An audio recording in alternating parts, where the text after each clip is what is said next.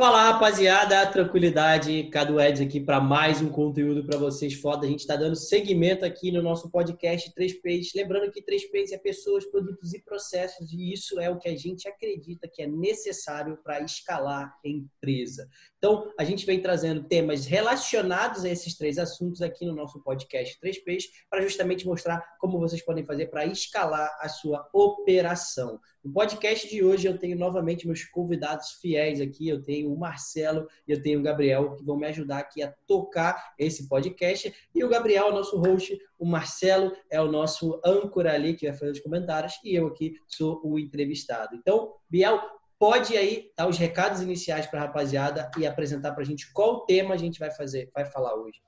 Show, rapaziada. Para iniciar de conversa aqui, ó, para quem não está inscrito, se inscreve no canal. Um recado aqui muito importante para vocês: ativa as notificações, deixa sempre o like aí para gente. Depende sua interação, é muito bacana. Bom, o assunto de hoje é a importância do planejamento tático na sua empresa. Né? A gente vai passar por que tipos de assuntos. Bom, qual exatamente é o papel né, do tático ali? Por que, que as pessoas que não têm isso têm alguns tipos de problema? Vamos, vamos colocar assim por alto. Né? Quais tipos de ferramentas que a gente usa ali na questão para a gente projetar o tático e depois fazer acontecer aquilo que a gente projetou, né? E vai ser basicamente isso que a gente vai passar. Durante o mês a gente vai ter um bate-papo aqui de, de, de, de, determinados assuntos e vamos é, continuar mandando dessa forma. Então, para a gente começar aqui, é qual exatamente é o papel do planejamento tático e qual o impacto dele na minha empresa? Vamos colocar assim. Boa. É, então, eu, eu considero né, que o, o, tático, e eu não sei se as, se as, pessoas gostam muito de futebol, né? Eu gosto bastante de, de futebol. É, o que, que, é a tática ali no futebol, né? É você definir o papel de cada pessoa, que cada, o que o papel que cada coisa vai ser cumprida, o como que você vai abordar alguma coisa, né? Existem as táticas 4-3-3, 4-4-2 e tudo, são cada tática é uma maneira diferente de abordar as coisas, mas todas têm a sua, sua maneira de controlar, né? Uma é mais um controle ofensivo, outra é mais um controle de posse de bola, outra é mais um controle defensivo. Existem N maneiras de você controlar alguma coisa. Eu vejo sempre o nível tático de uma operação como sendo um nível gerencial. Então é, cara, como que a gente vai gerenciar alguma coisa? E aí, novamente, parafraseando o futebol, como que a gente vai gerenciar a nossa defesa? A gente vai fazer marcação alta, a gente vai fazer marcação baixa, a gente vai fazer marcação homem a homem.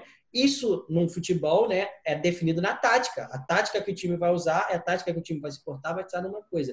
E nos negócios ali, eu considero a tática também é como que a gente vai organizar as nossas coisas, como que a gente vai medir o que a gente está fazendo para saber se está bom ou se não está bom, quais vão ser os nossos controles, né? Quando a gente faz, na, quando a gente fala da, da, da, uma tática de futebol, a gente tem marcação alta, por exemplo, é um controle da tática controlar a bola no campo do oponente. A gente quer que a bola fique no campo do oponente, então aquilo ali é uma tática de futebol que se usa e é uma maneira de controle. Então eu vejo um nível tático como um nível de controle, para você controlar as suas coisas, medir o que está sendo feito, o que não está sendo feito, qual a qualidade do que está sendo feito também, e isso vai trazer impactos de informação. Você vai passar a ter dados sobre as coisas, porque se você não tem esses dados, se você não tem essa informação, você está no escuro, né? Você está perdido. Existe um, um, jargão muito comum, né, sobre as coisas que é o que não é medido não é gerenciado. Então, quando a gente fala do tático nas empresas, na minha opinião, uma operação assim de venda de produtos físicos, né, de venda direta, que é basicamente o que a gente opera aqui na empresa, é você ter noção, por exemplo, né, quanto que você gastou naquele dia, qual foi o seu faturamento, quanto foi que você vendeu, o que você vendeu, quantas unidades, qual o custo, qual o lucro disso, qual foi o custo de frete dessas coisas, né? quanto que pagou de imposto. Isso é uma das coisas de se controlar no tático. E uma outra coisa de se controlar também no tático é o que você vai produzir, como vai produzir, quando vai produzir, né, de que forma vai ser produzido. E então eu vejo que é muito isso, a maneira como você vai escolher o modelo que você vai gerenciar a sua operação, né? Mais para frente a gente pode falar as coisas que a gente usa aqui na Amaral Media para a gente gerenciar a nossa operação e como a gente organiza, mas eu vejo que é muito isso. É, é, é importante entender o tático que é assim, cara, eu preciso de tal coisa. E você imagina assim, alguém chega para você e fala, fulano, poxa, me arruma aí aquela, aquele arquivo. E aí o Biel também é o nosso especialista um pouco disso aqui do tático, que organiza muito das coisas. E, se, e aí você fala, onde que está esse negócio? E você começa a procurar um monte de coisa porque você não sabe, você não criou uma estratégia de gerenciamento daquilo ali. Então você não pensou taticamente como que você qual era a estratégia que você ia usar para se organizar, para controlar suas coisas. Então isso faz muita falta, né? Acho que quem não tem um, um, um tático, quem não tem um entendimento do tático bem feito, a pessoa ela vive numa bagunça, numa desordem, numa desorganização. E isso prejudica tudo, porque perde produtividade, perde produtividade, perde tempo, perde tempo, perde dinheiro, porque tempo é dinheiro, né? É, isso é bem importante, né? Fazendo essa analogia que você fez com relação ao futebol, né? E não quer dizer que você é, tem aquele, aquele, aquele controle ali, fez aquele planejamento tático, né? Que você não possa mudar em algum momento do jogo, né? Em, em relação à venda, né? O próprio técnico, né? Que ele está aqui no 4-3-3, daqui a pouco ele muda para um outro, outro posicionamento tático, né? Por conta da, da, de uma, alguma substituição, alguma coisa que aconteceu, ele quer surpreender, né? Então, é, também o jogo é dinâmico, isso, né? né? Assim como é, a empresa é dinâmica e o cara precisa estar preparado para fazer alguma coisa. Então, às vezes, a gente, por exemplo, né? Definiu no tático que a gente ia subir cinco contas de anúncio produzido de, de, tal forma. E acontece alguma coisa que você precisa passar a se organizar de uma outra forma. Exemplo, exemplo bem claro, nítido disso, né? Antes da pandemia, a gente tinha um processo de contingência que era organizado de um jeito. Pós-pandemia, porque teve mudanças na operação, da maneira como era feita, a gente teve que organizar o nosso processo de contingência de uma outra maneira. Mas o que, que a gente mudou? Mudou a tática, como a gente controla, como a gente vai abordar isso dali. Então, toda essa documentação foi mudada para melhorar ali a maneira de se operar naquilo ali. Né? Eu vejo muito o tático também das empresas como sendo os processos, né? Se a gente falou lá do 3P, pessoas, produtos, processos, o tático eu acho que a gente consegue ver ele na maior maneira nos processos que a gente desenha. Então, digamos, né, que o próprio assim, ah, Processo de contingência, eu preciso realizar a contingência. Como que eu faço a contingência? A maioria das pessoas, elas vão simplesmente aprender como é que se faz, guardar a informação na cabeça delas e fazer. Vão lá fazer, ah, eu preciso pegar o perfil, preciso aquecer o perfil tal, tal, de, de, tal e tal forma, eu preciso depois criar a fanpage, postar na fanpage, preciso criar o BM, compartilhar o BM, fazer isso, fazer aquilo. Estar tudo na cabeça dela porque ela mesmo que executa. Problema acontece quando ela precisa passar essa informação para uma outra pessoa. E aí ela, vamos dizer que ela, o negócio dela começou a surgir, né, começou a dar certo, ela trouxe um assistente para ficar junto com ela. Aí ela, ah, faz a contingência aí. Aí o cara fala, beleza, como que faz? Aí o cara vai lá e explica uma vez. Ah, entendeu? Entendi sim. Beleza, então faz. Aí o pessoal vai lá e faz dois dias depois, a pessoa vai, ah, mas eu esqueci esse negócio aqui, como é que faz? Aí a pessoa vai lá explica de novo. E aí passou dois dias, três dias de novo, ah, mas eu esqueci outra coisa aqui, como é que faz? Aí o cara está sempre tendo que fazer isso, por quê? Porque ele não tem o um processo. Seria bem mais fácil né, ele desenhar a tática de como ele faz a contingência. Então, primeiro, dia 1, um, a gente faz isso. Dia 2, a gente faz isso. Dia 3, a gente faz isso. Dia 4, a gente faz isso. Por que, é, a gente faz isso? Faz isso dessa, dessa, dessa forma, né? Não só como, como faz, mas também a ordem sim se faz, né? Porque às vezes você pode chegar hoje e querer fazer uma coisa, mas para você fazer isso hoje, você precisava ter feito ontem outra coisa, né? E um processo organizado te ajuda também nisso, né? Você saber ali as etapas, o que você precisa fazer tal dia e o que você vai fazer depois, depois. Novamente com a nossa analogia ali que a gente fez do futebol, né, cara? É, geralmente o jeito que as defesas se organizam, a gente está falando de defesa de novo, se a bola está do lado direito, o lateral da direita sobe e o lateral da esquerda fica, porque se tiver um contra-ataque, a defesa não fica desguarnecida ali, fica com pelo menos o zagueiro da direita, o volante da direita cai para ficar ali na posição do lateral e o lateral lá em cima está lá em cima atacando, apoiando o ataque. Então o que, que é isso? Quando o lateral sobe, o volante aqui desce para fechar o flanco direito e ele não ficar desguarecido. Isso é uma coisa da tática. Então, quando, por exemplo, a gente. Quando, aí é sempre assim: ó, sempre que o cara fizer isso, você vai e faz isso. Isso é um processo acontecendo automaticamente. E aí na empresa, por exemplo, né, sempre que a gente compra o perfil, a gente cadastra ele dessa maneira, a gente faz isso aqui no primeiro dia, depois a gente faz isso no segundo dia e assim sucessivamente. Então, é você ter realmente mapeado, né, as coisas que vão acontecer, quando vão acontecer e o que a gente tem que fazer depois dela acontecer, que é justamente isso aí que você falou, Lebel. Se a gente quer fazer isso, antes a gente tem que ter preparado isso aqui, senão não vai adiantar. E a pessoa ter essa clareza inteira, ter essas coisas anotadas, essas coisas mapeadas, é ela desenvolvendo o nível tático da empresa dela, desenvolvendo o nível administrativo. É ela dando o poder e a informação para a empresa e tirando o poder e a informação da cabeça das pessoas, que é um grande risco. Né? É, e documentando isso para poder mapear e sempre estar tá aprimorando, né? Sim. É, também é, é uma das coisas muito interessantes de se pensar que também o, o planejamento tático ali, ele é muito do que acontece que não é visto. É. Né? Muito do que acontece que não é visto, que a gente está ali planejando e tudo mais, que a gente está se preparando e é um backup. E tipo, pô, preciso. É como eu falei, né? Uma ação e a reação ali do, do que tem que estar tá pronto para a gente poder continuar. Então, acho que uma das formas de se identificar qual é a importância do tático dentro da empresa, se você não tem um bom planejamento tático dentro da sua empresa, é se tudo aquilo que você está projetando, por exemplo, a gente deu muito um exemplo aqui muito claro do, do que é o, tático exemplificado aqui, de que são os processos. Sim. Né?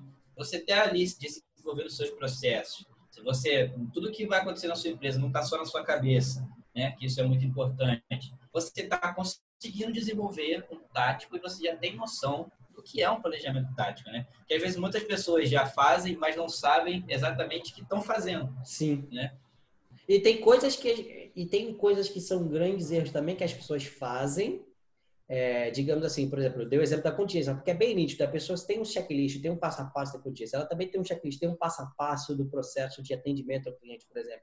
Mas tem outras coisas que ela nem liga para isso, porque ela acha que é sempre uma coisa aleatória, como por exemplo, seja o processo de tráfego ali. A pessoa sempre, cada vez mais ela faz de um jeito diferente. E o que, que acontece quando ela faz isso? Cada vez ela faz de um jeito diferente. E é uma dor que muitas das pessoas vêm falar comigo. E muitas das pessoas acreditam por ser verdade, por exemplo.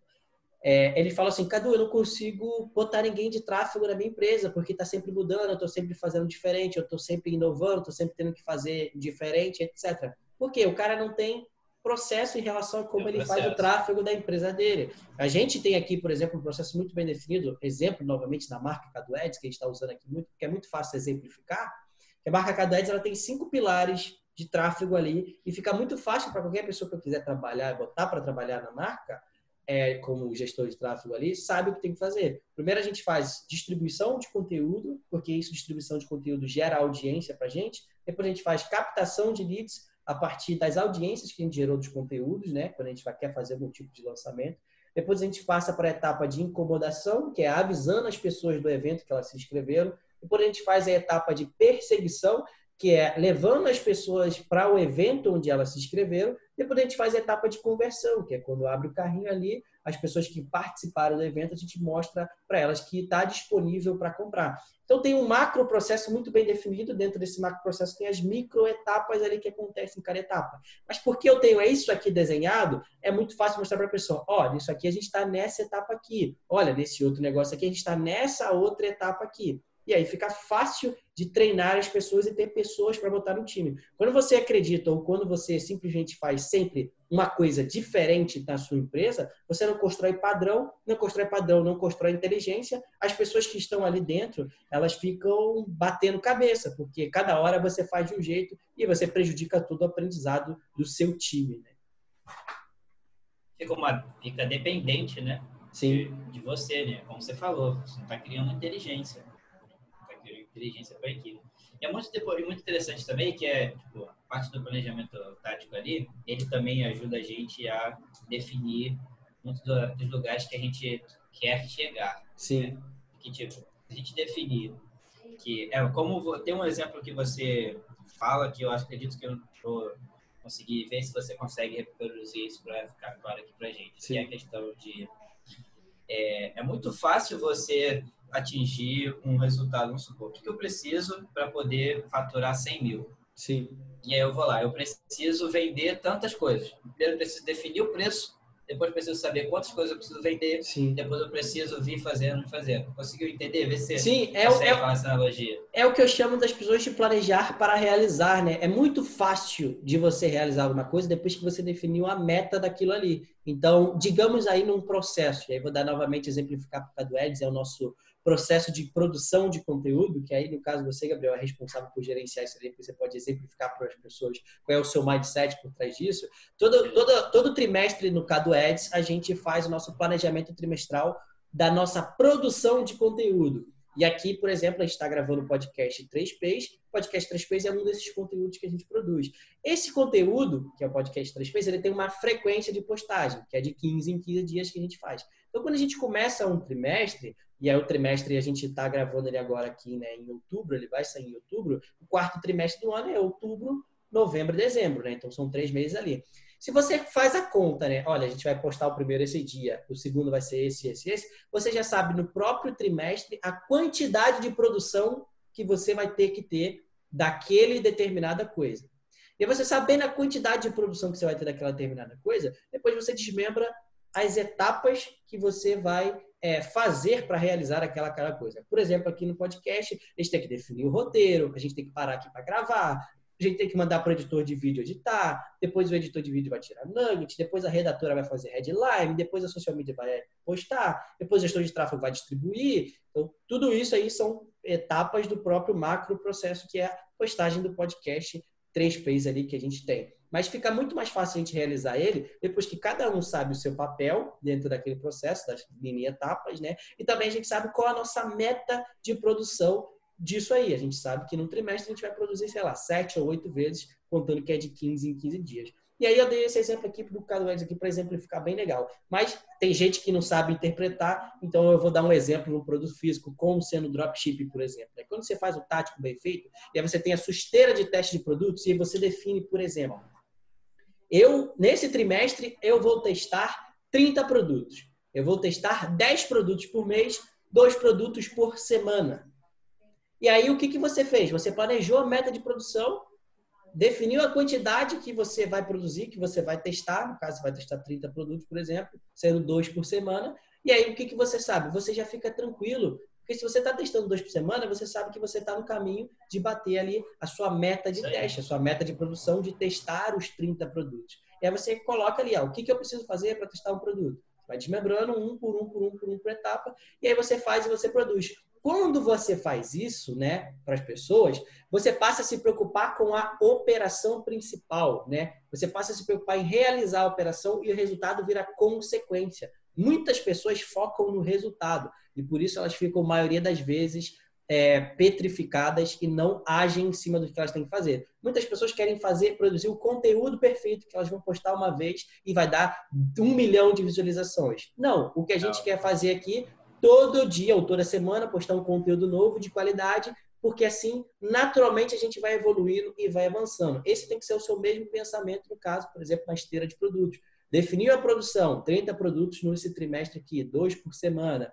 Seu objetivo é toda semana botar um produto para rodar com os parâmetros que você definiu. Porque se você continuar fazendo isso, continuar fazendo essa escadinha, é muito difícil no final do terceiro trimestre, no trigésimo produto, você não ter melhorado pra cacete, por mais que todos os outros 29 não tenham dado resultado. Mas só Exato. o ato de você fazer, executar a operação, executar o processo, você melhorou muito. Mas o que a maioria das pessoas fazem, elas não planejam o que elas vão fazer, elas não definem a meta de produção. Então o cara testa um produto na segunda, aí depois ele testa um outro produto duas semanas depois, aí depois ele testa um produto um mês depois, depois ele não sabe porque ele não tem resultado. Por que, que ele não tem resultado? Porque ele não tem processo e nem disciplina para seguir o processo.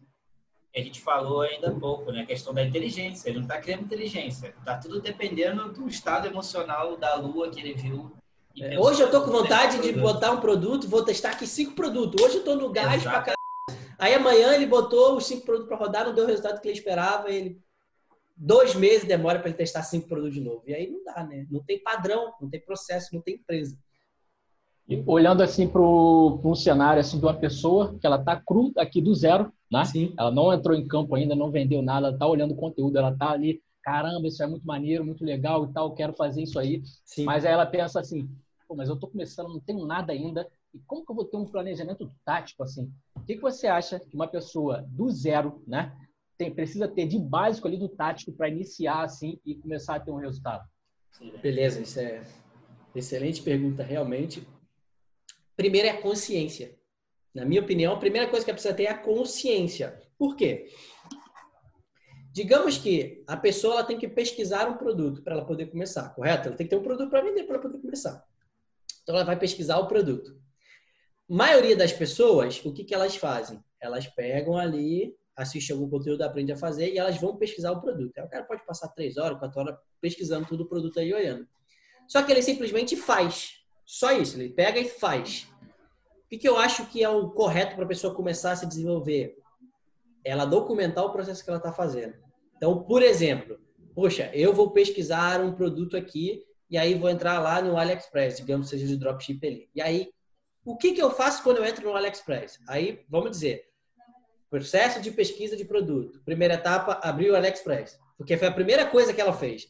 Depois, após abrir o AliExpress, pesquisar o termo-chave do produto que você quer. Aí a pessoa pode colocar, por exemplo, calvície no AliExpress e vai aparecer produtos de calvície ali para ela. Então, segunda etapa ali. Terceira etapa, por exemplo, selecionar 10 produtos que tenham mais de 5 mil compras. E aí a pessoa, você bota ali na terceira etapa do que ela está fazendo ali. Depois, ser outra etapa, mandar mensagem para esses 10 fornecedores, ver qual que vai responder, tentar negociar o preço, conseguir o link. Se na primeira vez que ela fazer, ou então todas as vezes que ela for fazendo, ela for escrevendo o que ela está fazendo, pelo menos o checklist, pelo menos as macro coisas que ela está fazendo, ela vai desenvolver um padrão, concorda?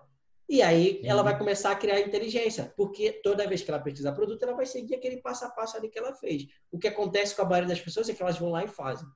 Aí na outra vez que ela tem que pesquisar produto, ela faz de um outro jeito completamente diferente. Aí da outra vez que ela faz. Aí esquece, outro... né? Aí esquece. Aí às vezes ela acha um produto top e ela não lembra como ela fez para achar esse produto top. E ela não consegue repetir o processo. Ou então ela nem consegue melhorar. Não estou dizendo que deve sempre fazer daquele primeiro jeito que definiu. Não, mas você vê assim, é. poxa, falar com 10 fornecedores é muito pouco, porque só dois me respondeu. Eu preciso agora, na verdade, de 30 fornecedores. Aí você aumenta, melhora o processo, otimiza o processo, né? Biel, que é o nosso grande aqui gerente de projeto, nosso projeto de conteúdo, ele está sempre trabalhando nisso aí, né? Planejando o que vai fazer e também otimizando o processo que está acontecendo, né? Sim, é, muito, é uma parte que a pessoa falha também nesse processo é que ela não consegue passar para frente, né? Nós como aqui como estamos construindo ali empresários, a gente sabe que quando você vai começar, como a gente falou no episódio anterior, né, que no começo você vai fazer tudo, né? Então você precisa ter a, a ciência de que a consciência de que uma hora você vai passar aquilo ali para alguém. E o quanto antes você tiver estruturado e criado um processo, mais fácil vai ser para você passar para frente e, consequentemente, funcionar até melhor né, do que funcionava na sua mão.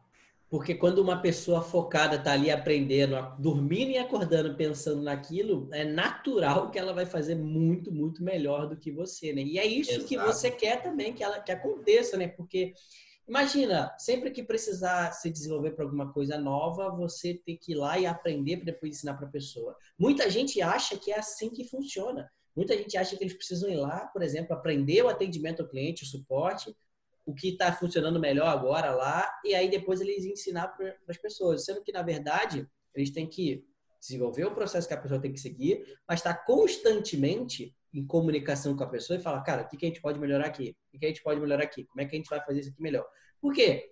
Porque a própria pessoa que está executando o processo, que está executando aquela tática, ela vai ter uns melhores feedbacks para te dar de onde a gente pode melhorar, o que é desnecessário, aonde está faltando alguma coisa, e assim você vai ajustando e vai construindo a sua operação. E aí é uma coisa linda que quando você precisar trazer alguém novo, o seu processo de ensino é muito mais rápido, porque está tudo documentado, está tudo pronto para uma pessoa nova pegar e aprender o que tem que seguir. E a mesma coisa também é que se uma pessoa sair da sua empresa, você não fica na mão, que é uma coisa que acontece muito no mercado digital, como é um mercado que a gente trabalha muito com capital intelectual, é na formação das pessoas, porque ninguém aprende a ser copywriter na escola, ninguém vem pronto, isso aqui coisa, você contrata a pessoa, investe no conhecimento da pessoa e a pessoa se desenvolve ali junto com você nesse caso. Mas se você tem o seu processo de copy desenhado primeiro, o que tem que fazer? Primeiro pesquisa material, desce, desce dessa forma. Depois ali prepara o lead, desce, desce dessa forma. Depois prepara as headlines, desce, desce dessa forma.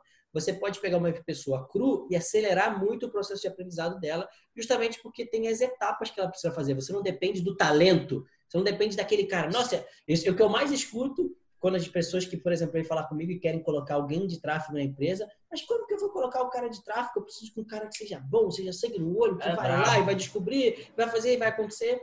Esse tipo de pessoa é difícil, mano. E esse tipo de já pessoa, tá geralmente, lugar, né, já, já tá, tá em algum já lugar. Já, já foi. Esse tipo de pessoa já tá em algum lugar, ou então, geralmente, ele tem o próprio dele. E ele não vai Exato, querer trabalhar é. para você. Então, você tem que fazer um processo, desenhar uma tática melhor, da melhor maneira possível e da maneira mais simples possível, a ponto de uma pessoa comum poder fazer todo dia e ficar muito bom naquilo. E é isso que você precisa, sabe?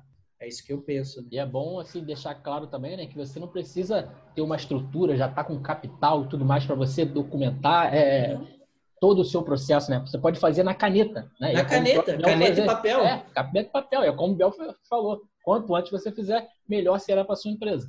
Então foi, foi o que você tinha me perguntado, Marcelo. Eu acho que o primeiro uhum. passo para a pessoa é consciência.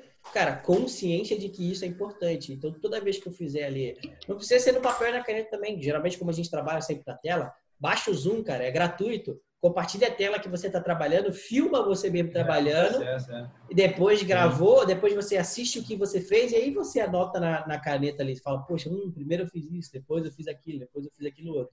E aí você vai documentar o que você está fazendo e assim você vai ter muito mais inteligência. Você vai começar a construir a inteligência da sua empresa a partir dos próprios processos. Né? Os processos eles são extremamente importantes, cara. Não tem como. Isso por si só, isso por si só que você falou já seria um processo. Exatamente, o processo de como a gente aprende dentro da empresa, né? Filmar a tela e depois revisar o que a gente fez. Então, tudo no final, quando você passa a ter consciência sobre isso, passa a ser processo, porque você passa, caramba, como eu posso melhorar isso aqui? Como eu posso ensinar isso aqui que eu estou fazendo de bom para as pessoas fazerem melhor, né? Porque muito acontece muito, principalmente nas pessoas que estão que não sabem ser empresários, né? Que eu acredito que tem várias pessoas assistindo a gente aqui nisso aí, que eles, poxa, ele, ele começou a ter um resultado, e ele vai contratar a primeira pessoa de atendimento ao cliente para ele, por exemplo. E aí, caramba, Todo dia ele tem que olhar o que tem e ele tem que falar: olha só, agora você vai fazer isso aqui. Olha só, agora você vai fazer aquilo ali outro. Olha só, agora você vai fazer aquilo ali outro.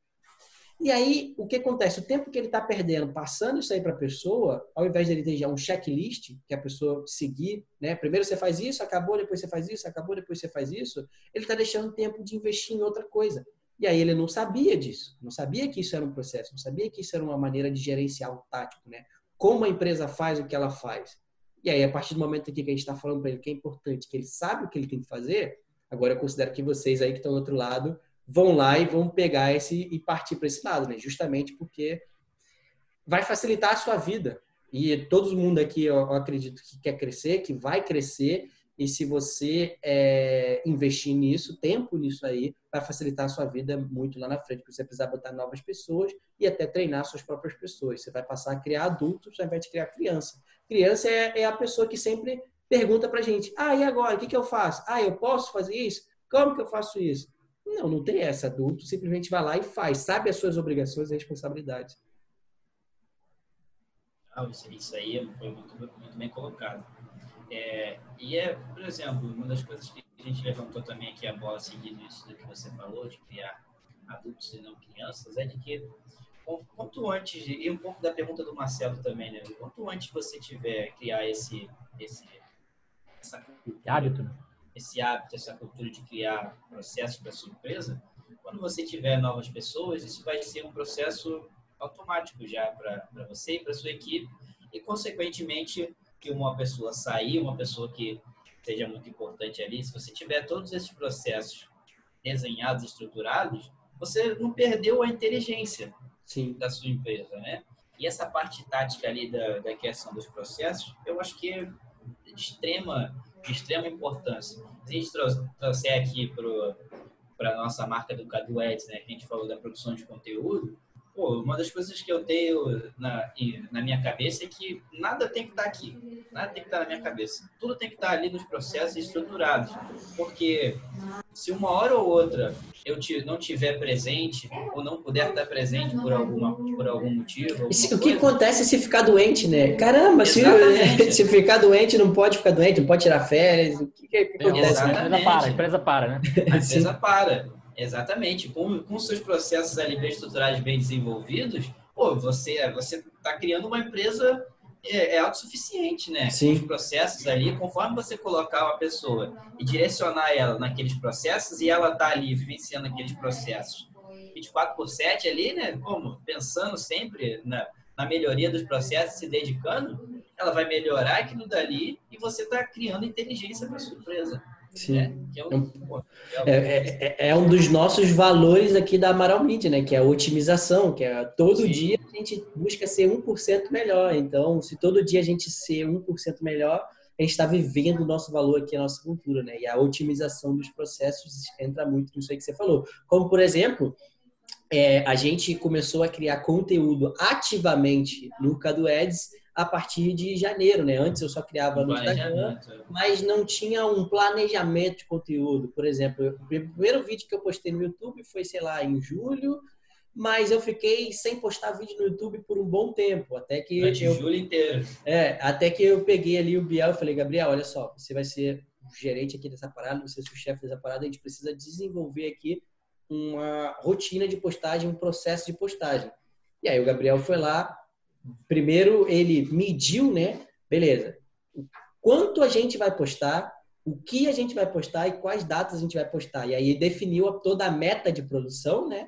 E aí a gente começou a produzir. E aí acontece muita gente assim, às vezes a maioria das pessoas elas querem começar a produzir com o máximo documentado possível. O cara faz um, um overthinking, ele pensa demais sobre o que ele vai fazer. Não. Isso, isso também é. é, é isso, depois você pode complementar aí pra gente, porque foi você que Sim. criou toda a parada, né? Então, não faça isso. Primeiro definiu, ah, beleza, vamos produzir aqui o podcast 3Ps. Cara, o que, que a gente precisa fazer de pós-produção para se preparar? Não sei, vamos fazer. Faz, e aí conforme você for fazendo, você vai ver, hum, a gente precisava antes ter preparado o roteiro. E aí, na próxima vez que você fizer, você anota isso, cara, preparar o roteiro. E aí, não, a gente precisava ali colocar uma iluminação melhor. Próxima vez você vai e coloca iluminação melhor. E é o que, que é isso? É otimização a partir do momento que você fez. Primeiro você vai lá e faz, entende o que aconteceu, analisa o que aconteceu, e depois vai documentando, né? Mas eu acho que tudo começa no tático, né? Relacionado Sim, à meta de produção, e aí depois simplesmente execução e mapeamento da execução, né? Sim. Entrar em campo, né? Tem que entrar em campo, independente de. Tem saber... esperando o perfeccionismo. Ah, não, isso aqui tem que estar super maravilhoso para eu entrar em campo, para eu fazer acontecer, né? E na verdade você entra em campo para você ver o que, o que você precisa e você Sim. vai melhorando aos poucos, né? Para o time é ganhar isso. e ver se a tática funciona, tem que entrar em campo, né? Tem que entrar em campo, claro. exatamente. Certeza. tem essas duas analogias que a gente trouxe no começo, né? Da questão do achar o primeiro produto e da questão de produzir conteúdo. Às vezes a pessoa Sim. fica, não, preciso produzir o melhor conteúdo como primeiro. Não vai ser. Entendeu? Você pode se esforçar o quanto você quiser, mas não vai ser. Né? Você vai, conforme você for fazendo, você vai identificando e melhorando aqueles detalhes. E aí, do, do como o Cadu falou na época do processo, primeiro eu precisei entender o que a gente queria postar, o que a gente podia, né? o que a gente tinha de produção, né? E aí depois eu segmentei ele quais dias a gente queria postar. E aí foi só replicar ao longo do ano, né? A gente Sim. viu quantos conteúdos digital a gente precisava e aí isso fez a consciência de que, pô, eu preciso produzir isso aqui, essa quantidade de coisas durante esse mês. Então eu preciso produzir essa, como o Cadu falou, essa quantidade de coisas nessa semana. E por aí você vai, você vai quebrando e você vai sabendo o que você quer fazer. E uma das partes também muito importantes desse processo de criação ali é você medir até onde você vai para poder testar, para ver se deu certo, para poder você melhorar no próximo. Né? Isso é uma das coisas que eu tenho muito aqui no nosso processo, que é todo a gente divide nosso a nosso ano aqui em trimestre, né? E a, a cada trimestre a gente melhora alguma coisa no processo. Então, tipo, se no meio do projeto, no meio do trimestre, a gente identificou alguma coisa que não estava dando muito bem, desde que não seja uma coisa absurda, é. né? A gente só melhora isso para o próximo. Porque eu preciso ver se esse trimestre deu certo no geral. Não só aquele detalhezinho. Porque às vezes se eu mudar aquilo ali agora, eu mudei tudo. E, e aí não tem tempo para as pessoas... Ou deixou de, de, de ter um resultado bom, né? Que Sim, e também não tem tempo das pessoas se, se é, não tem tempo das pessoas se familiarizarem ali e aprenderem o suficiente. Né? Então isso que o Biel falou também é muito Exatamente. Bom. Definir o tempo de revisão e melhoria do processo, né? Isso daí. Porque senão a gente cai nisso, que a gente está falando aqui, de que, pô, eu vou querer sempre fazer o melhor ali e no final das contas eu nunca vou fazer. Entendeu? Então, tipo, isso se aplica para muitas coisas na nossa vida, né? De que, tipo, Sim. às vezes eu fico falando, não, quando eu tiver tal coisa, me preparar desse jeito, eu vou fazer. Só que você nunca vai ter tal coisa e nunca vai se preparar daquele jeito. Primeiro você precisa fazer e sentir se realmente você precisa ter aquela coisa ou se você precisa fazer daquele jeito. Né? É, então, como famoso segunda-feira eu vou na academia, né? Eu ia é falar isso, isso agora. falar isso agora. Vou começar é direto. É. é. isso daí. Então, isso se reflete também naquela pergunta do começo lá do Marcelo. O que uma pessoa que está começando agora precisa, né? Precisa ter a consciência ali, fazer uma vez e entender o processo e depois criar. Entendeu? Porque se você não, não tiver essa consciência, não entender e não medir, é aquilo que o Cadu também falou. O que não é medido não pode ser melhorado, né? Você precisa criar um processo, precisa criar uma forma de medir esse processo para ele ser melhorado. Né? E criar esse, esse que eu falei de kit pessoa, uma das coisas que eu mais coloco no nosso processo. E isso vem dando, vem dando resultado, que é o de você ter o tempo de aplicar, ver se deu certo e depois melhorar. Né? Para esse processo ser validado, as pessoas se adaptarem ao processo ali e isso ser a base, a inteligência o, o alicerce, né? É, uma das coisas que, não sei se o, o pessoal se ligou, né? Mas que o Biel falou muito, quando ele foi desenhar o processo nosso de criação de conteúdo, ele pensou o que a gente quer alcançar. Ele falou isso daí, as pessoas não viram, né? O que a gente quer alcançar e o que a gente tem disponível para poder fazer isso. Então, o exemplo que eu dei para as pessoas ali do teste do produto e tudo, é isso aí que você tem que colocar na, em, mente, né? O que eu quero alcançar, que eu tenho disponível para poder fazer e como eu vou fazer isso. Então, lá no exemplo mais cedo que eu dei era, ah, eu vou testar 30 produtos no final de três meses, vou testar X produtos por semana e aí eu vou testar X produtos de X forma. Aí você vai pegando e vai executando. Então, como eu, como eu, como eu falo, né? O primeiro passo para você bater uma meta, para você alcançar um resultado, é você quebrar ele em pequenas tarefas diárias é. ou rotineiras que você vai conseguir alcançar o grande projeto. Às vezes é muito difícil alcançar 100 mil reais né, de faturamento. É uma coisa absurda. Mas, por exemplo, se eu vendo um produto de 300 reais, né, e, e se eu é, quero fazer 100 mil reais, eu preciso fazer 330 vendas.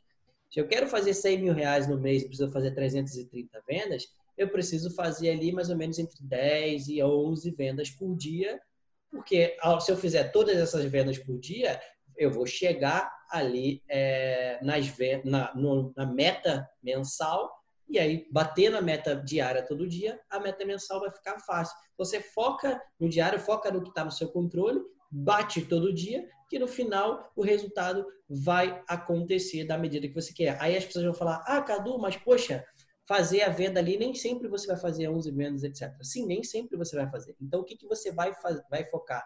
Não vai focar no resultado que é os 100 mil reais. Você vai focar na operação principal que você pode fazer para alcançar aquele resultado. Como, por exemplo, eu já mencionei aqui no nosso podcast, a operação principal que eu acredito que uma empresa de dropshipping tem é teste e esteira de produtos. Então, se todo dia ou toda semana você está botando um novo produto para rodar, eventualmente você vai chegar nos seis dígitos. É inevitável, mano. É só você seguir ali e seguir, seguir, seguir fazendo. Assim como, por exemplo, a operação de uma empresa de infoproduto é postar, é criar e postar conteúdo. E é por isso que todo dia, todo santo dia, em alguma das nossas redes do Cadu Ads, a gente posta um conteúdo, porque aquilo ali é o quê?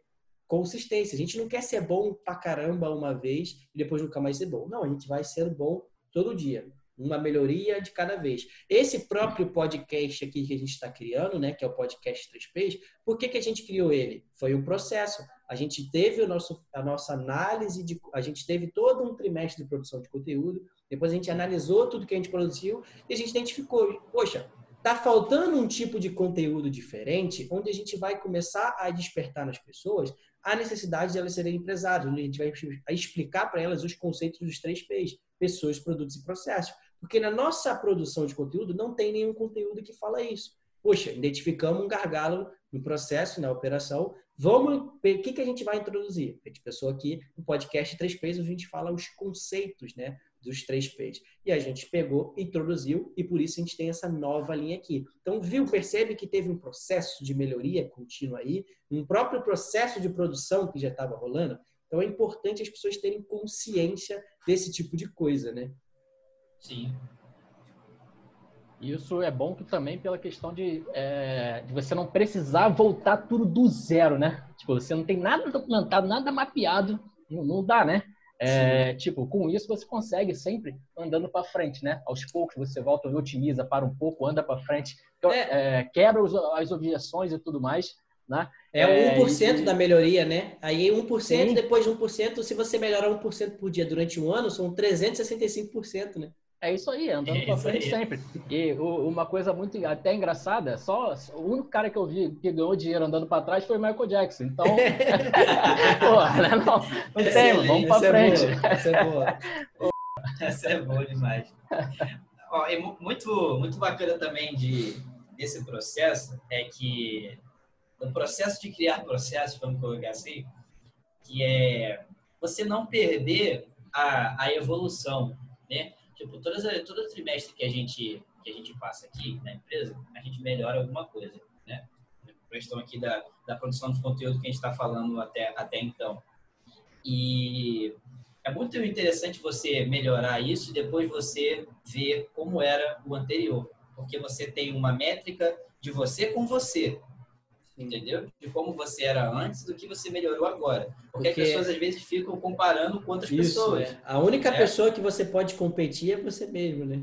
Exatamente. Então, fazendo isso, tendo sempre o antes, você se, você se compara a você. E aí você consegue ver se você mandou bem ou se você falhou, que no outro você foi melhor e tudo mais. Isso te mantém ali conseguindo melhorar, né? Conseguindo ser melhor do que você foi na outra vez. E é muito interessante desses processos que a gente trouxe daqui, da construção de processos, que acredito que a gente chegou num consenso aqui de que a importância ali do, do tático é a, é a, grande inteligência da sua empresa da criação dos processos. Né? É assim. E isso aqui para gente, a gente trazer agora para o pessoal, como é, que, como é que a gente usa isso aqui na nossa empresa? Como é que a gente constrói? Basicamente, quais são os tipos de ferramentas Sim. que a gente usa aqui na empresa para construir esses processos táticos a gente já falou um que é o Zoom, né? Sim. A gente para ali e grava, mas quais são outros que as pessoas podem usar para poder facilitar essa criação de processos delas? Sim, é, eu acho que o principal né, que a gente usa na empresa, acho que é o nosso queridinho, da, tá no nosso coração, é o Asana, né? Que é um software de gerenciamento de projetos e tarefas. Então, dentro do Asana, ele usa, né? Você pode usar duas, duas é, metodologias de gestão de processos que é o Kanban, né? O, na verdade, o Kanban é, é, é, um, é, um, é, um, quadro, né? Ele não é uma metodologia. O Kanban ele, ele, ele é usado, né? Mas uma metodologia seria metodologia ágil e a metodologia Scrum, né? Que são metodologias ali de gerenciamento de projetos. Vale muito a pena estudar esses dois.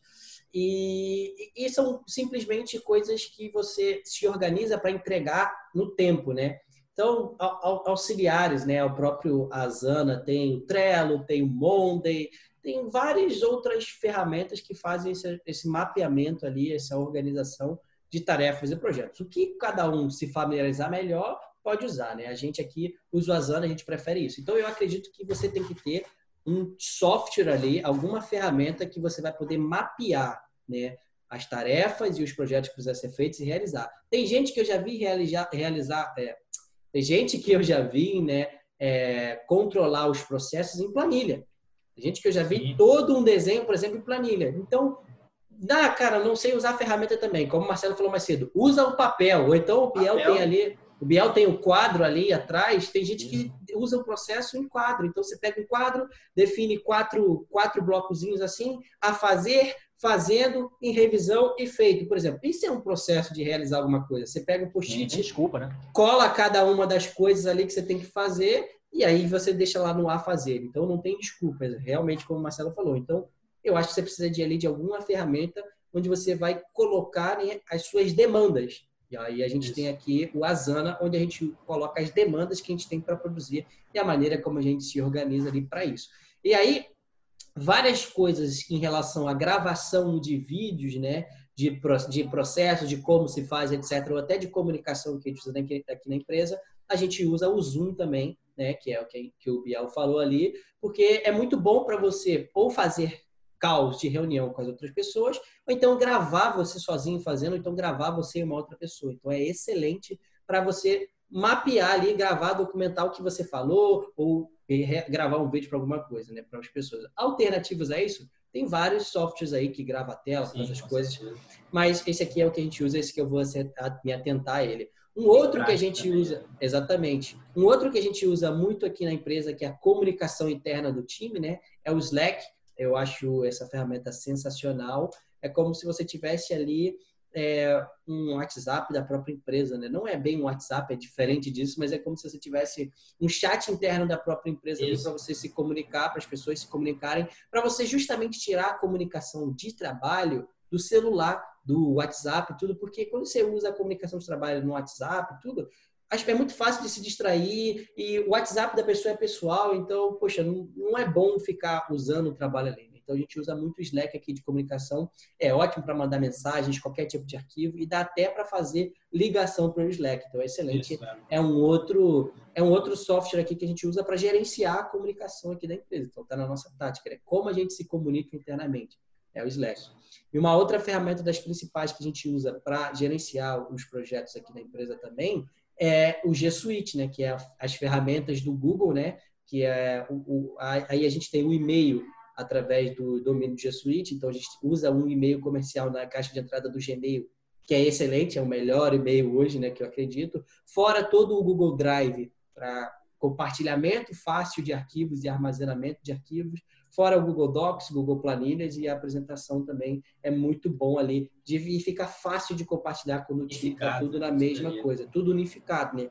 Esses são os principais pilares, eu acredito, que a gente tem ali. E aí, fora isso, a gente tem algumas outras ferramentas que a gente usa de apoio a isso, como, por exemplo, o MindMaster, né, que é uma ferramenta de mapa mental ali para organizar algumas coisas. Como, por exemplo, também Excelente. o OneDrive, que é uma ferramenta de, novamente, armazenamento e gerenciamento de arquivos ali, mas que outras pessoas usam, que é o nosso time de criação e produção de vídeos, né, de imagens, porque é mais fácil de compartilhar e gerenciar ali entre eles, né? E aí eu acho que esses são os suportes ali em ferramentas é, de gerenciamento de processo, mas tem N outras ferramentas que a gente usa na empresa, sim. como por exemplo de controle financeiro, como por exemplo Isso. de edição de vídeo, de imagem, como por exemplo de contingência, então tem muitas coisas, mas eu acho que essas são mais as que a gente usa para relacionado aos processos que a gente faz. Né? Acho que se você que usa bastante também, Biel, lembrar de alguma outra que quiser mencionar. É, vou só citar uma questão aqui. A nossa audiência, né, ela gosta muito é, de, de, do conteúdo que a gente passa, das ferramentas, das indicações que a gente faz, porque a gente testa muita coisa dentro de Sim. casa, né? É, e acaba passando para ela boas dicas de aquilo que a gente já testou, né? E aquela pessoa assim que se interessou, ah, pô, a Zana, pô, faz muita diferença para vocês aí, pô, que bacana e tal, mas pô, nem sei como é que, como é que funciona, como é que faz é, para nossa audiência, para você conseguir explicar assim, é grátis, tipo, é, é, é uma barreira de entrada muito grande, assim. é muito difícil. O Scala 3Ps tem alguma coisa com relação a isso que passa, que você mostra por dentro? Sim. É, todas essas que a gente citou, elas são pagas se você quiser usar uma versão mais avançada da ferramenta. Então, o próprio Zoom, você usa ele gratuito. Se você quiser usar uma versão mais avançada, você paga. O próprio Slack, você usa ele gratuito. Se você quiser uma versão mais avançada, você precisa pagar. O próprio... É, não necessariamente o G Suite, né, mas o próprio Gmail é grátis e se você quiser começar, você pode começar pelo Gmail, você vai ter o Google Drive, o Google Docs, o Google Sheets e o Google Apresentações também junto ali. E o de é, chamada do Google também, né? De reunião por lá também. Sim, o Google Meeting, né? Também Isso. é bem bacana ali. E eu acho que o, o Asana, eu acredito que ele, para você ser sozinho, ele também tem um plano gratuito. Eu não, não sei exatamente, mas eu acredito que sozinho ele também tem um plano gratuito. certeza. O que também é muito bom eu acho que ele só precisa de você ser pago quando você quiser botar outras pessoas para trabalhar junto com você naquele projeto. Então, todas dá para você começar ou todas têm um período trial ali para você poder experimentar ali, né? E sobre conteúdo, ensinando a usar essas ferramentas, eu acredito que a grande e única que você precisa realmente de alguma aula, né, para você poder usar é o Asana, porque o, o, próprio G Suite todo mundo já usa o, o Gmail, então o cara naturalmente já sabe mexer ali. O Slack, ele é muito fácil, é muito intuitivo, sabe? É um aplicativo de mensagem, então você também baixa e usa, é né? no YouTube, vídeo grátis. É no YouTube, também. vídeo grátis tem. E o próprio Isso, Zoom, cara, principalmente na pandemia, todo mundo tá usando Zoom, então também é bem ah. facinho ali. E o Asana, é, eu acho que ele também é bem intuitivo para mexer, mas sim, não é tão fácil quanto as outras.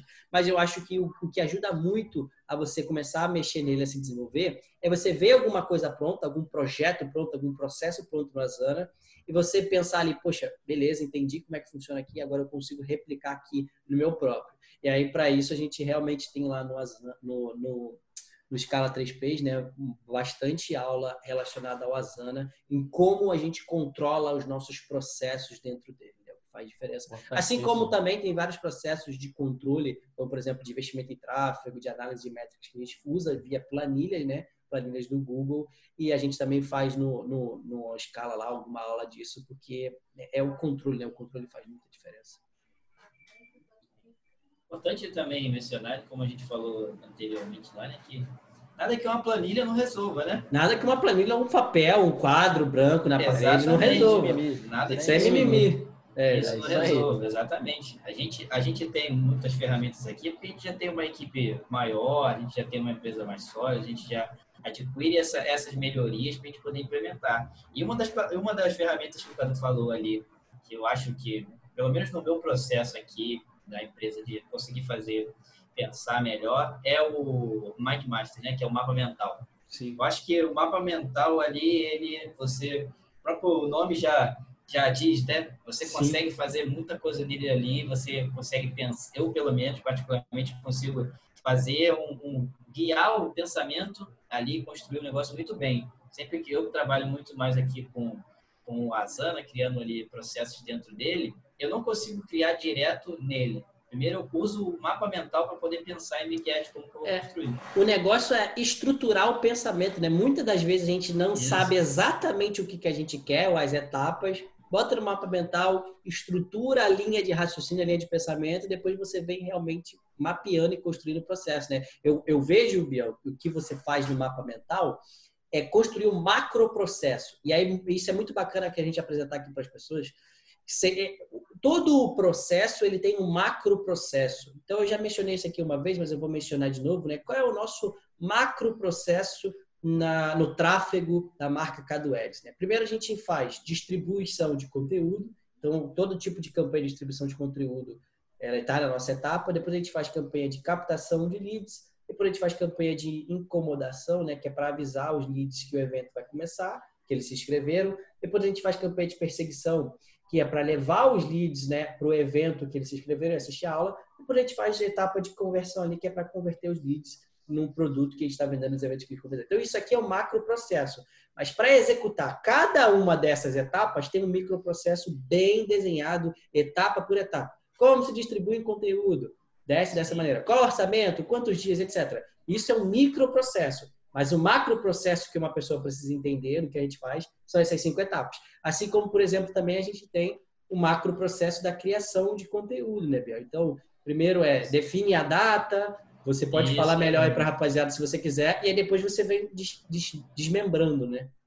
Sim, é. E a gente exatamente começa, começamos por aí, né? A gente começa pela escolhendo qual vai ser a linha editorial ali que a gente vai colocar em determinada data. A gente define a data da gravação, como por exemplo a gente está fazendo agora, gravando um podcast. E depois vem o processo da equipe, né? Que a gente passa para o editor de vídeo editar, passa para redator escrever as headlines, escrever as descrições ali, o social media sobe ele na plataforma, nas plataformas que a gente divulga para a galera, e depois o gestor de tráfego impulsiona, né? Então, são, basicamente, esses são os, os microprocessos né, de, um, de um conteúdo para esse conteúdo estar tá no ar, Sim. entendeu? Para a galera poder consumir esse conteúdo. E é basicamente isso mesmo que você falou, que o mapa mental ele serve ali para você fazer, desenhar o macro, para você entender. E aí, como eu falei, nada que, como a gente falou, nada que uma planilha, que um papel, que um quadro branco resolva.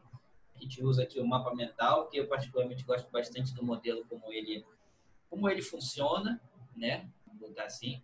Mas, como eu tenho um quadro aqui, ó, muitas vezes eu desenho aqui no quadro primeiro até, entendeu? Porque tá mais claro aqui na minha cabeça e eu rabiscando no papel eu faço consigo é, sintetizar a ideia ali, né? Que a maior dificuldade é realmente tirar da cabeça. Né? Sim. Depois, ter clareza, né? Não ficar machismo, né? Isso aí, tirar da cabeça para estruturar. Então, é, foi basicamente isso, né? esse, esse assunto que a gente trouxe da importância do tático. Eu acho que, como eu falei anteriormente, que a gente chegou numa conclusão aqui é que a importância do, do bom planejamento tático na sua empresa é você ter bons processos e construir inteligência, né? Construir inteligência ali para sua empresa e você quebrar é, as metas em pequenos objetivos palpáveis e tangíveis para você conseguir chegar no resultado final. Não focar lá naquele resultado, mas focar nos pequenos resultados que você vai alcançando ali para, consequentemente, atingir aquele resultado que você estipulou, né? Aquela meta. E aí eu quero botar aqui uma frase que o Cadu fala, né? Que é, se você está ocupado fazendo sua empresa funcionar, quem está ocupado fazendo sua empresa crescer? Sim. É, você construir o processo e botar as pessoas para operar o processo te dá toda a capacidade né, para continuar fazendo a empresa crescer enquanto as pessoas estão operando e fazendo o que precisa ser feito, né? Não é que não, não tem nenhum demérito operar fazer o que precisa ser feito, mas o cara que é o empreendedor que está com a cabeça do dono ali precisa pensar, cara, como a gente vai fazer a empresa crescer? O que, que a gente vai fazer para a empresa crescer? E aí ele vai, segue, ele pensa fazendo essa parada aí. Então, eu acho que o Biel, ele já deixou um insight dele muito bacana e finalizando a fala dele, antes de eu deixar o meu insight, eu queria também saber do Marcelo, qual foi o grande insight que você teve aqui nesse episódio? É, eu ia falar sobre uma, eu vou, aliás, vou falar sobre uma questão bastante importante que eu vejo, né? Que a gente falou aqui foi sobre não se comparar, né? As pessoas têm muito, muito essa barreira, né? É aquele cara que está meio perdido ali, consumindo um monte de conteúdo, né? até pode ter alguém da nossa audiência assim, consumindo um monte de conteúdo, ele vê um cara que já está ali num certo patamar, um outro que ainda está começando, então ele fica perdido, não consegue entrar em campo, ele está sempre se comparando com as pessoas, está sempre no pensamento dele. É, o gramado do vizinho é sempre mais verde. Então, é, se compare com você mesmo, em que ponto você está. Né? Entenda que o ponto você está e tente ser melhor é, cada, a cada dia, andar sempre para frente, como a gente falou, e se comparando apenas com você. Tá? Você pode ter, sim, é, um, um ponto de né? referência, uma referência, alguém que você é, vê que trabalha direito, trabalha certo, está no campo de batalha e você quer chegar onde que ele está. Tá? É uma meta, é uma projeção, mas sempre se compare com você mesmo no ponto que você está e com os recursos que você tem. É show de bola, show de bola. E, cara, eu vou muito nessa sequência aí, nesse follow que o Marcelo deu e o meu grande insight para todo mundo aí hoje é, cara, e é um valor aqui que a gente tem na Amaral Media, né, tá no nosso código de cultura, que é a otimização. Cara, todo dia, 1% melhor, no final de um ano você está 365% melhor, né? 365% é um crescimento de três vezes e meio, é bastante coisa. Então, foca sempre em melhorar 1% que você está fazendo. E aí foi tudo as vezes que a gente falou, poxa, eu não tenho dinheiro para pagar o Asana, não tenho essas ferramentas tudo que você tem, mas você pode começar com papel e caneta. Então, primeira vez que você estiver assistindo esse podcast aqui, depois que você terminar aqui, você assiste de novo. E nem se assistir de novo, você pega papel e caneta e vai escrevendo os seus insights, vai documentando os insights que você teve. Isso é um processo de aprendizado. Olha só, Exatamente. é um processo de aprendizado. Então você começa a executar isso aí na sua vida, começa a ter consciência disso na sua vida e tudo que você fizer, você começar a documentar e criar processos, você vai começar a botar as pessoas para fazer para você e você vai crescer ali trabalhando cada vez mais no nível tático, no gerencial e cada vez mais no nível estratégico, que é onde o dono da empresa precisa estar. Tá. Beleza? Então, rapaziada, foi um prazer ter vocês aqui assistindo esse podcast aí até o final também. Eu quero deixar uns recados finais para vocês. Já está ali no quadro do Biel, vocês assistiram o podcast inteiro. Se vocês não se inscreveram no nosso canal do YouTube, se inscreva ainda. Se você está assistindo isso aqui em qualquer outro lugar que não é o YouTube, tira um print aí pra gente, marca lá, arroba Caduedes, coloca a hashtag Vamos Mandar Bala, porque a gente vai repostar aí para todo mundo. Não esquece de deixar o like de vocês aí, compartilhar nos grupos que vocês têm, para você, para gente ajudar a gente a espalhar a boa palavra, né? Se você estiver assistindo no YouTube também, ativa o sininho aqui em cima, porque a gente posta vídeos constantemente aqui no canal. Então, cada vez que a gente postar um vídeo novo, você vai ser lembrado. E deixa aí para a gente também no comentário qual foi o seu grande insight desse episódio, assim como a gente fez, porque isso vai ajudar bastante a gente saber qual é o feedback que vocês estão tendo e também a gente vai criar mais conteúdos baseados no feedback de vocês. Então, isso é muito, muito, muito importante. Biel, Marcelo, foi um prazer ter vocês aqui conosco mais uma vez. Rapaziada que assistiu, tamo junto e vou mandar bala. Valeu, abraço. Valeu.